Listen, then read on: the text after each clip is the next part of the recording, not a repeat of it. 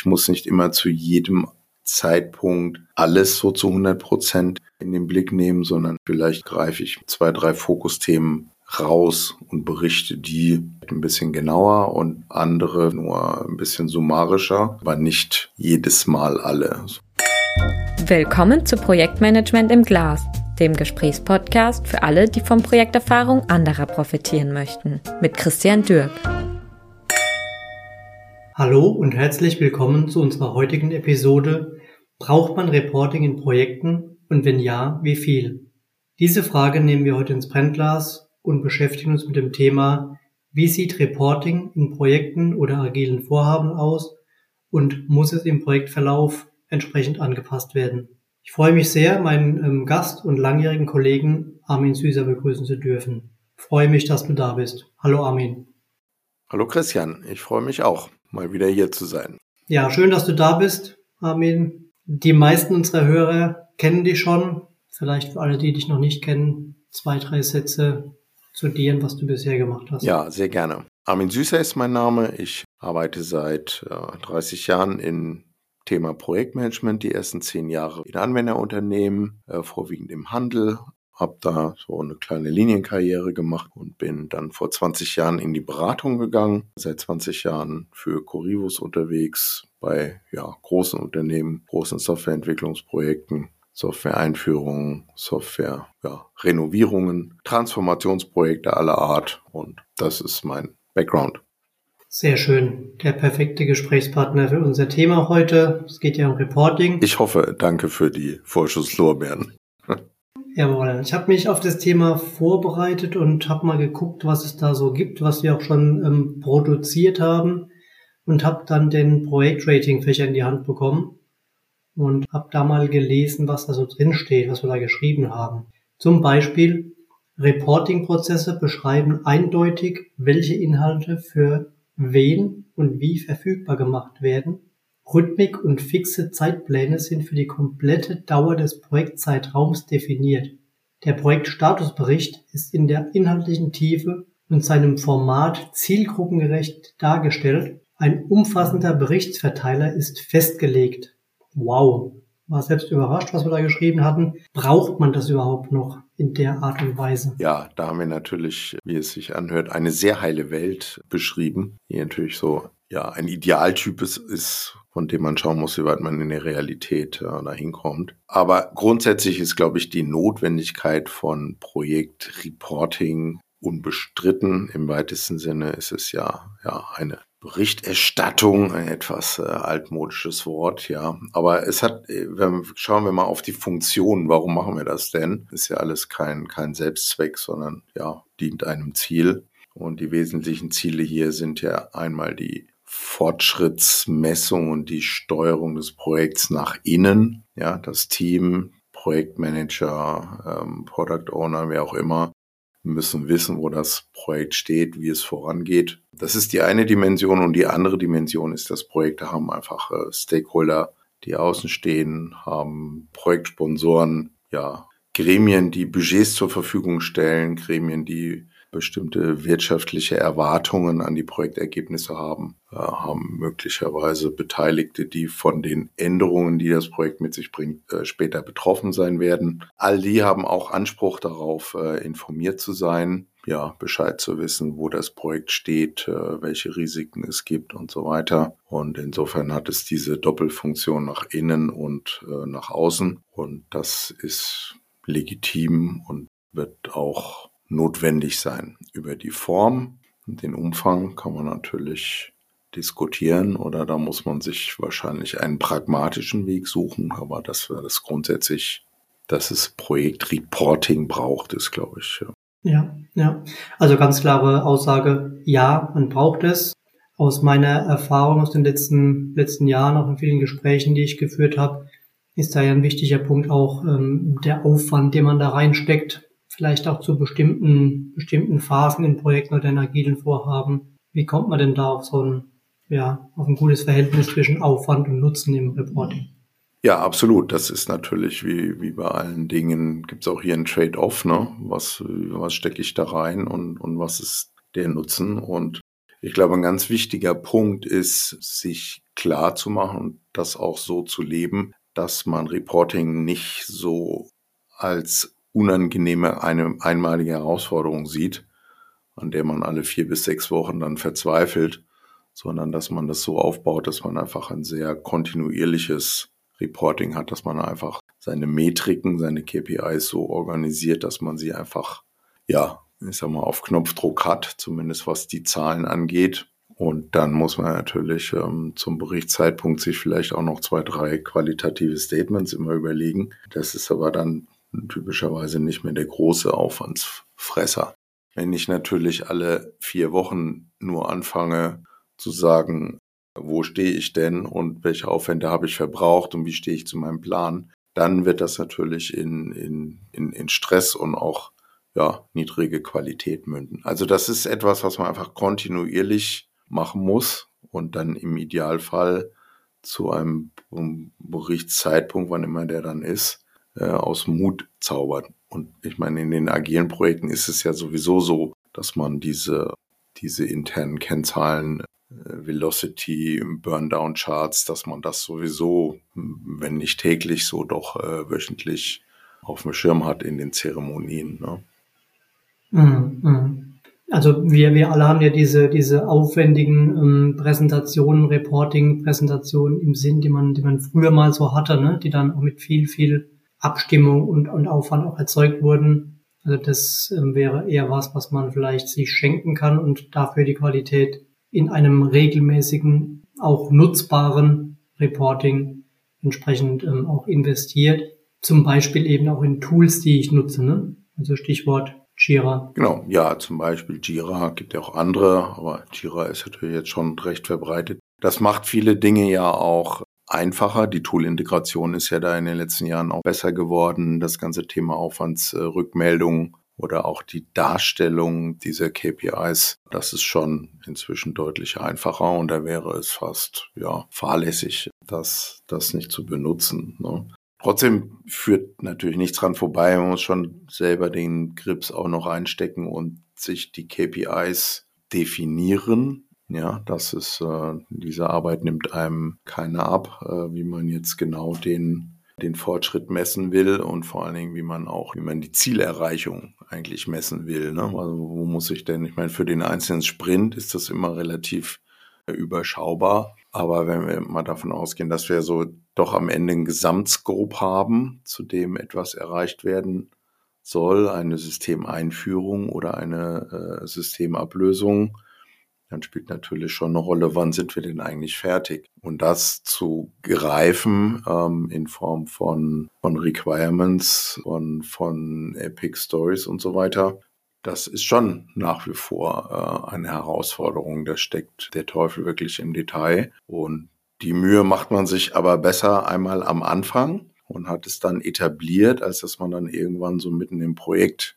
möglicherweise in einer kleinen Projektkrise dann plötzlich ja aufgescheucht wird und sagt, oh, wo wollen wir denn eigentlich hin? Das sollten wir uns doch tunlichst am Anfang überlegt ja. haben. Ja, ja. Also KPIs sind, sind wichtig, sinnvoll. Ähm, Gerade so das Thema Pragmatismus in den KPIs oder auch mal wechselnde KPIs, je nachdem, wo ich gerade unterwegs bin. Wie sind denn da so deine Erfahrungen? Ja, es ist ja, äh, wenn man wirklich so einen 360 Grad Rundumschlag macht, sind es natürlich sehr, sehr viele Dimensionen, die in so einem Projekt eine Rolle spielen und die man potenziell auch alle reporten kann. Ne? Man hat klassisch natürlich Aufwand, Kosten, man hat Risiken, man hat die ganzen äh, Artefakte, die man zählen kann, von mir aus äh, Schnittstellen, Requirements, man hat Abhängigkeiten. Also es wird sehr schnell sehr umfangreich und vielleicht wäre ein pragmatischer Vorschlag zu sagen, ich muss nicht immer zu jedem Zeitpunkt alles so zu 100 Prozent in den in den Blick nehmen, sondern ich äh, konzentriere mich vielleicht je nachdem, wo ich mit meinem Projekt stehe, in, in welcher Phase, greife ich mir halt vielleicht so zwei, drei Fokusthemen raus und berichte die vielleicht ein bisschen genauer und andere vielleicht nur ein bisschen summarischer. Und das kann ich dann über die Zeit äh, variieren, so dass dann insgesamt ja durchaus alle Themen mal äh, in der Tiefe behandelt werden, aber nicht jedes Mal alle, sondern immer so relativ ein bisschen angepasst an den an den Projektfortschritt oder was im Projekt gerade besonders äh, im Fokus steht. Und in den KPIs selbst plädierst du ja auch immer für für Pragmatismus und für auch hinreichende Genauigkeit. Beispiel Fertigstellungsgrade. Da muss man jetzt nicht auf den Prozentpunkt genau nachhalten, ob das jetzt 51 oder 52 Prozent fertig ist. Ne? Genau, also da ist man manchmal in, in Versuchung, so ein bisschen pseudogenau zu werden. Das ist die gute alte Pareto-Regel, ne?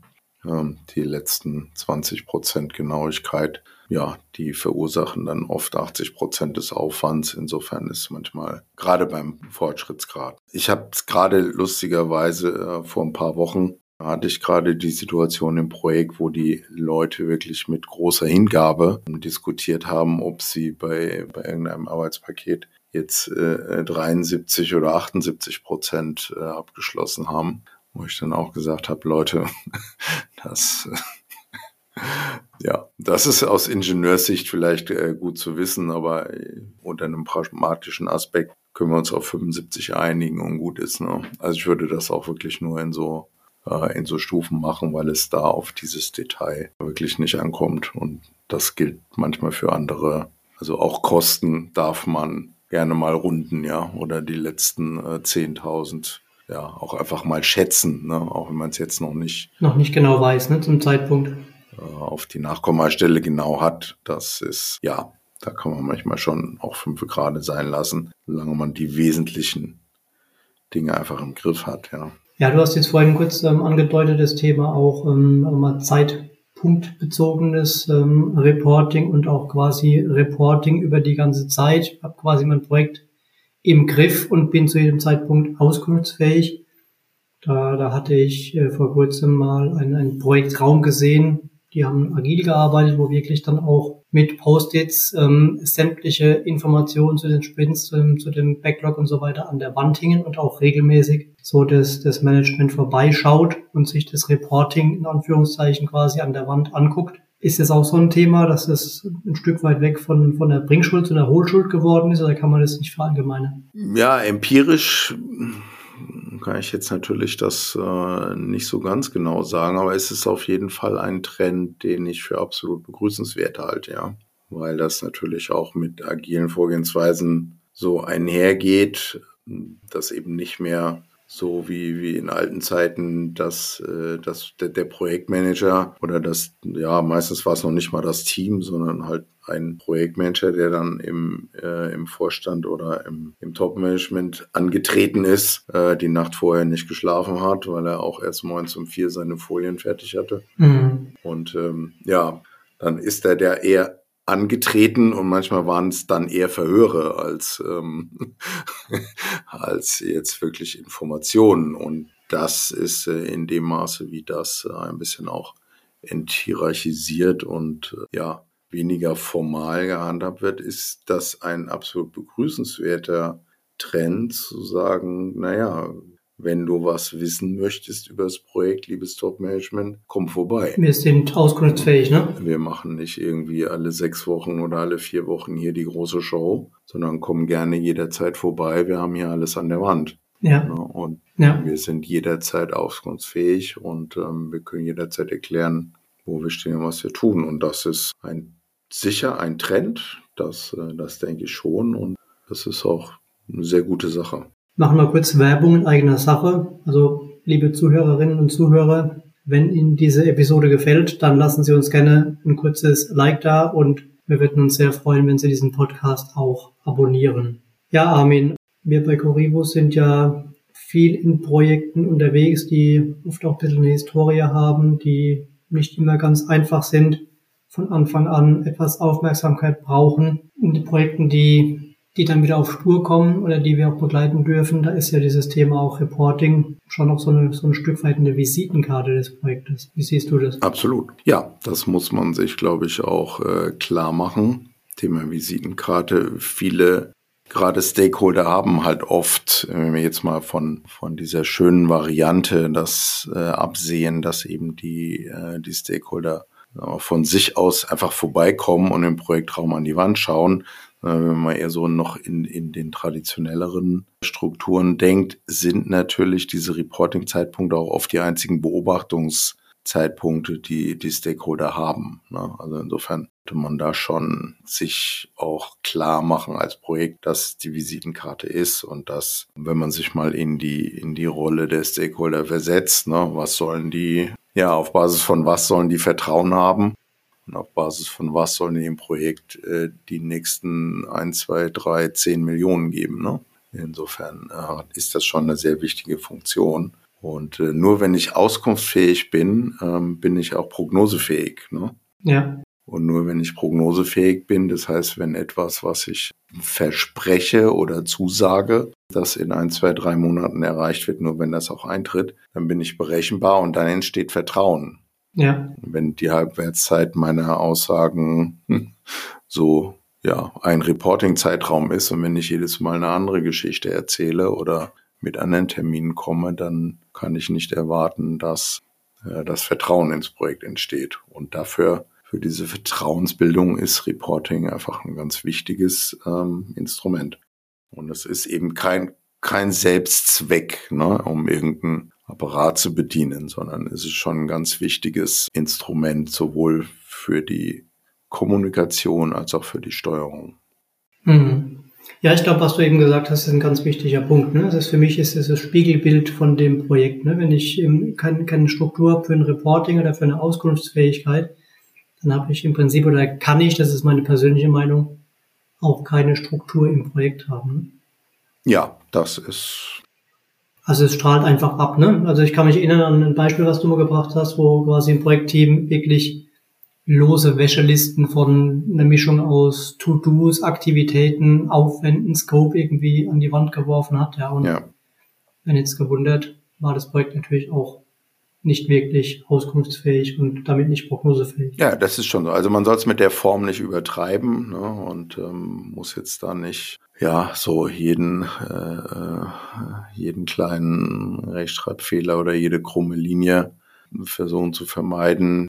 Das aber ein bisschen Liebe zum Detail ist halt auch im Reporting. Es ist das ist das Thema Visitenkarte. Ne? Also wenn äh, wenn mein Reporting sauber, verständlich und ordentlich ist, dann äh, überträgt sich das Image einfach auch aufs Projekt. Und wenn mein Reporting liederlich ist, ist halt ganz schnell die Wahrnehmung, dass das Projekt auch, ja, vielleicht nicht ganz so gut geführt ist. Insofern, das sollte man schon wirklich ernst nehmen.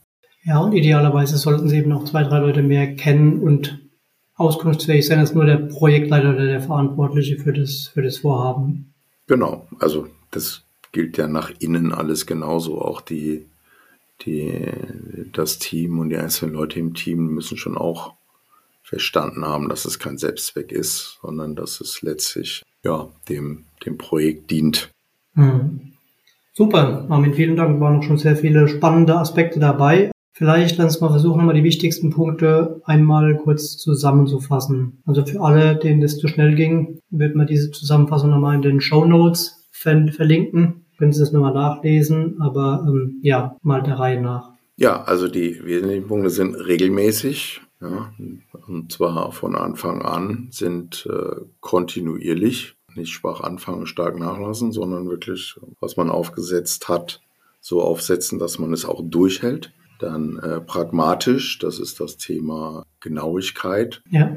Also nicht übertreiben bei den KPIs. Man darf auch mal Runden und man darf auch mal mit Größenordnung äh, arbeiten. Dann ähm, ja der der vierte aus meiner Sicht ganz ganz wesentliche Aspekt ist, ähm, dass man prognoseorientiert wirklich arbeitet. Ne? Und das ist alles kein Selbstzweck, sondern letztlich will ich ja durch Reporting erreichen, dass meine Prognosefähigkeit gut ist so gut wie es irgendwie geht. Und wenn ich sage, äh, ich erreiche das nächste Ziel, ich erreiche den nächsten Meilenstein, ähm, ich erreiche den nächsten Sprint, dann soll das eine Aussage sein, die auch belastbar ist und die gestützt wird. Und deshalb ist diese Prognoseorientierung im Reporting äh, ganz, ganz wichtig und nicht einfach nur irgendwelche Zahlen zusammentackern, damit man Zahlen hat, sondern diese Zahlen haben einen Zweck. Sehr schön. Fehlt uns noch ein Punkt? Ja, vielleicht als Ergänzung noch das Thema ähm, Visitenkarte im Hinterkopf behalten. Ne? Also so wie ich das quasi auch, ähm, auch mache, so bin ich auch im Projekt organisiert. Das eine strahlt auf das andere ab, finde ich einen wichtigen Punkt.